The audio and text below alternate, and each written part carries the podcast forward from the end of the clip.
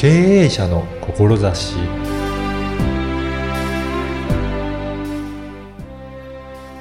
こんにちは、小ラボの岡田です。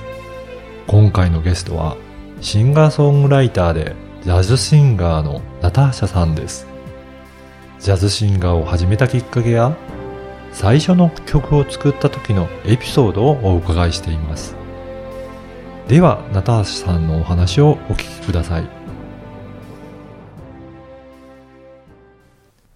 本日はシンガーソングライターでジャズシンガーのナターシャさんをゲストにお招きしています。ナターシャさんよろしくお願いします。よろしくお願いします。あの、シンガーソングライターと、あとジャズシンガーということなんですけど、これ、はいいつから活動はやってるんですかね？えーっとですね、活動はジャズを歌い出したのは、まあ、うんほぼ、あの、10年ちょっと前ぐらいからです。はい。それ、どういったきっかけとかあるんですかね？えっと、もともとはもっと昔に、あの、大学生の頃に音楽活動を始めて、はい。で、その時に、まあ、ジャズを習い始めて、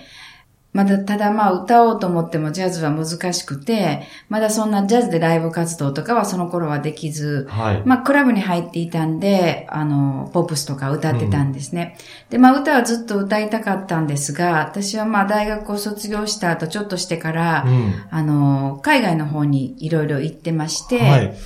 で、まあ、その時は、あの、音楽活動というか、歌手活動は特にしてなくて、で、まあ、いろんな、こう、国、まあ、アメリカとかシンガポール。で、うん。まあ、最終的に最後はフランスに行ったんですけども、で、まあ、あの、帰ってきたのが2006年かな。まあ、その頃に帰ってきて、で、また、あの、歌いたいなと思ってたんですが、うん。まあどうやっていこうかなとか思ってた時に、たまたまあのジャズのビッグバンドに、はい。からお声かけていただいて、はい。で、そこからあのまた久しぶりに歌うことになりました。そうなんですね。はい。大学時代にやってはいたんですけど、その間、いろいろなと世界を回って、はいその間は、じゃあブランクというか、特に音楽活動はされてなかったんですね。そうですね。あまあただ、あの、まあ好きだったんでライブはたくさん見に行ったりしたんで、うん。まあ今となってみたらすごくいい経験だったかなって思うんですけど、やっぱりそういった経験、いろんなところで活動した経験を活かしながら、はい。今の音楽活動につながってるっていうことなんですかね。そうですね。うん。あの、まあ、歌って、まあ、あの、もちろん音楽、楽器もそうだと思うんですけども、まあ、あと、こう、ものを作ったり、まあ、書いたりすることって、もう、自分の経験とかもう自分の中のすべてで、こう、まあ、私の場合は曲声になったり、曲になったりしてるんで、多分、どの経験がなくても今の自分にはなってないかなって思います。やっぱりそういった経験は大切なんですね。そうですね。というかまあ私の場合はもう本当経験しかない、経験だけで やってるって感じですけども。やっぱりそれで、あの、いろんなところを回ったんですけど、そこからお声がかかって、まあ、すんなりとやってみようっていうふうな思いになったんですかね実際に、は。あその時ですか、はいねあ、久しぶりに行って。はいはい。まあ、あの、歌をずっと本当に歌いたいとは思ってたんで、まあありがたいなと思って。すごいチャンスだなっていうはい。あ、そうです。はい。じゃあ最初はそれで、ジャズシンガーとして歌を歌ってたのがまず最初なんですかね。あ、そうです。はい。じゃあその、今シンガーソングライターとも、あの、お伝えさせていただいたんですが、はいその後に、じゃはいあご自身で歌を作ったりとか、あいうことが始まっていったんですか？えっ、と、まあ、今から5、6年前に、うんまあ、それまでは、あの、まあ、ジャズを歌ったり、あとカバー曲を歌って、はい。ライブも、まあ、自分のライブもするようになってたんですけども、うんで、まあ、できたらやっぱり自分の曲は欲しいなとは思ってたんですが、はい。まあ、その、私がじできるとは思ってなかったっていうか、まあ、それはすごい、こう、難しいことだったり、まあ、そのすごい才能を持ってる人ができるものかなって思ってたので、はい。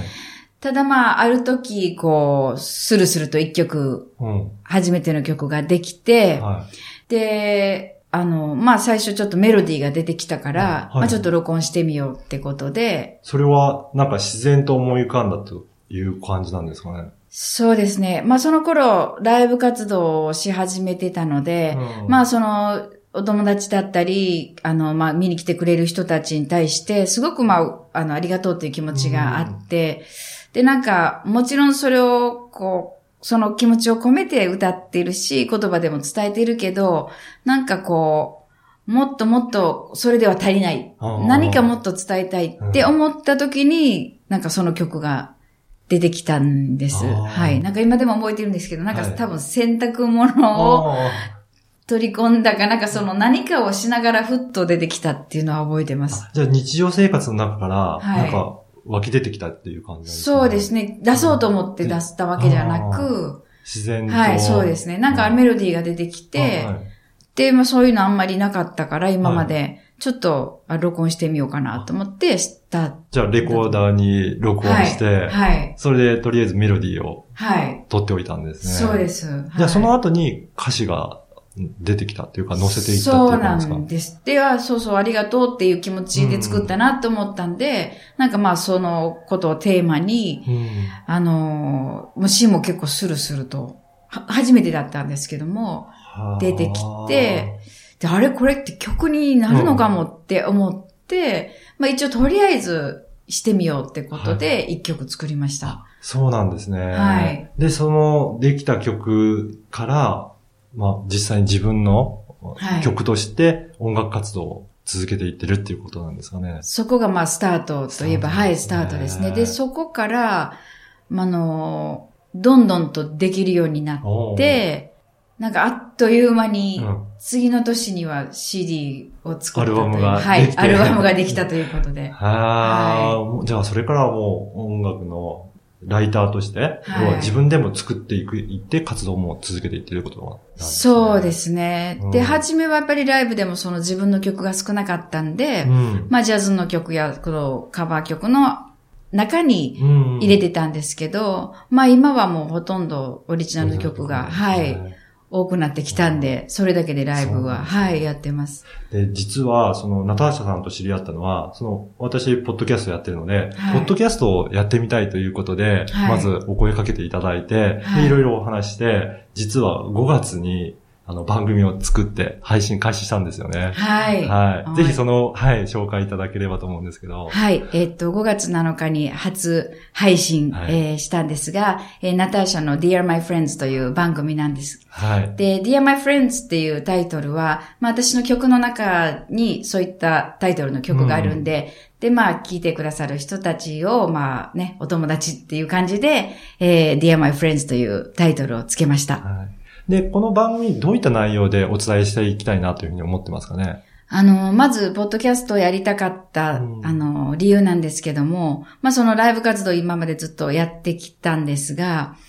やっぱりこう、お話ししたいこともいっぱいあって、はい、で、まあ結構それがどんどんどんどん長くなっていくんで、もうそれだったらちゃんとトークは別に作った方がいいかなって思ったのが一番最初のきっかけです。やっぱり伝えたいことはいっぱいいっぱいあるんだけど、ね、ライブに来ているお客さん歌も聞きたいし、まあもちろんお話も聞きたい人もいますけど、ね、ね、そうするとお話の部分もね、しっかりと伝えていきたいというところから、ポッドキャストでしっかりとお話をしていただいて、はい、もうこれからどんどんどんどん配信続けていただけるということなんですよね。はい。で、実はその第1回の配信なんですけど、はい。そのさっきもエピソードに出てきた、あの、ありがとうっていう曲が、丸々一曲、最後聴けるんですよね。あ、そうです。はい、まあ一番最初だったんで、あの、ぜひ一番こう、最初に作った曲で、まあこの曲は本当に、あの、どのライブでも涙を流す方がいらっしゃって、まあちょっと特別な曲なんで、ぜひ皆さんに聴いていただきたいなと思って入れました。はい。私も何回も聴かせていただいたんですけど、は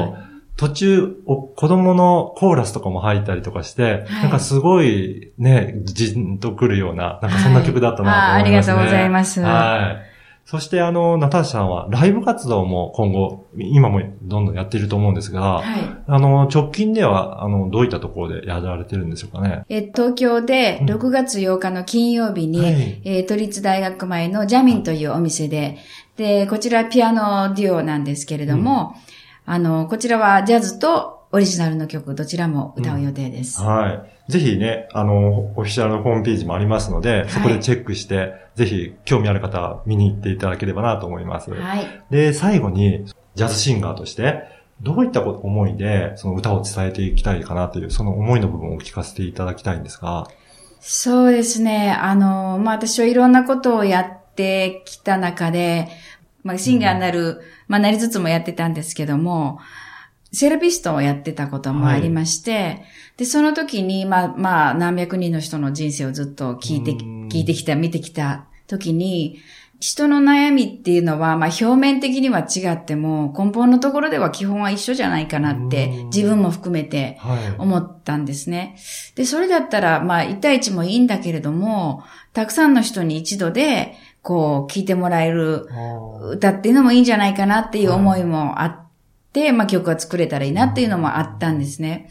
なので、まあ私の曲を聴いて、ちょっとでもこう、前に向いて歩いていこうかなとか、なんか勇気が出たとか、うん、まあ、単純にこう、なんか心に来て、スッとしたとか、まあ時にはそうやってこう、涙を流して、あの、なんかこうリリースというか、うん、ちょっと悲しかったり、いろんなことがあったことをこう流せたりとか、うん、まあそんな風に聞いていただけたりしたら嬉しいですし、まあライブは、まあそういう場面もありますし、うん、まあ最後はもう本当にいつもお祭りのように盛り上がって、はい、はい、みんなで一つになる感じなんで、まああの、笑いあり涙あり、いろんな、あの、まあパーティーみたいな感じで、はい、ライブはこれからも続けていけたらなと思っています。わかりました。本日はどうもありがとうございました。ありがとうございました。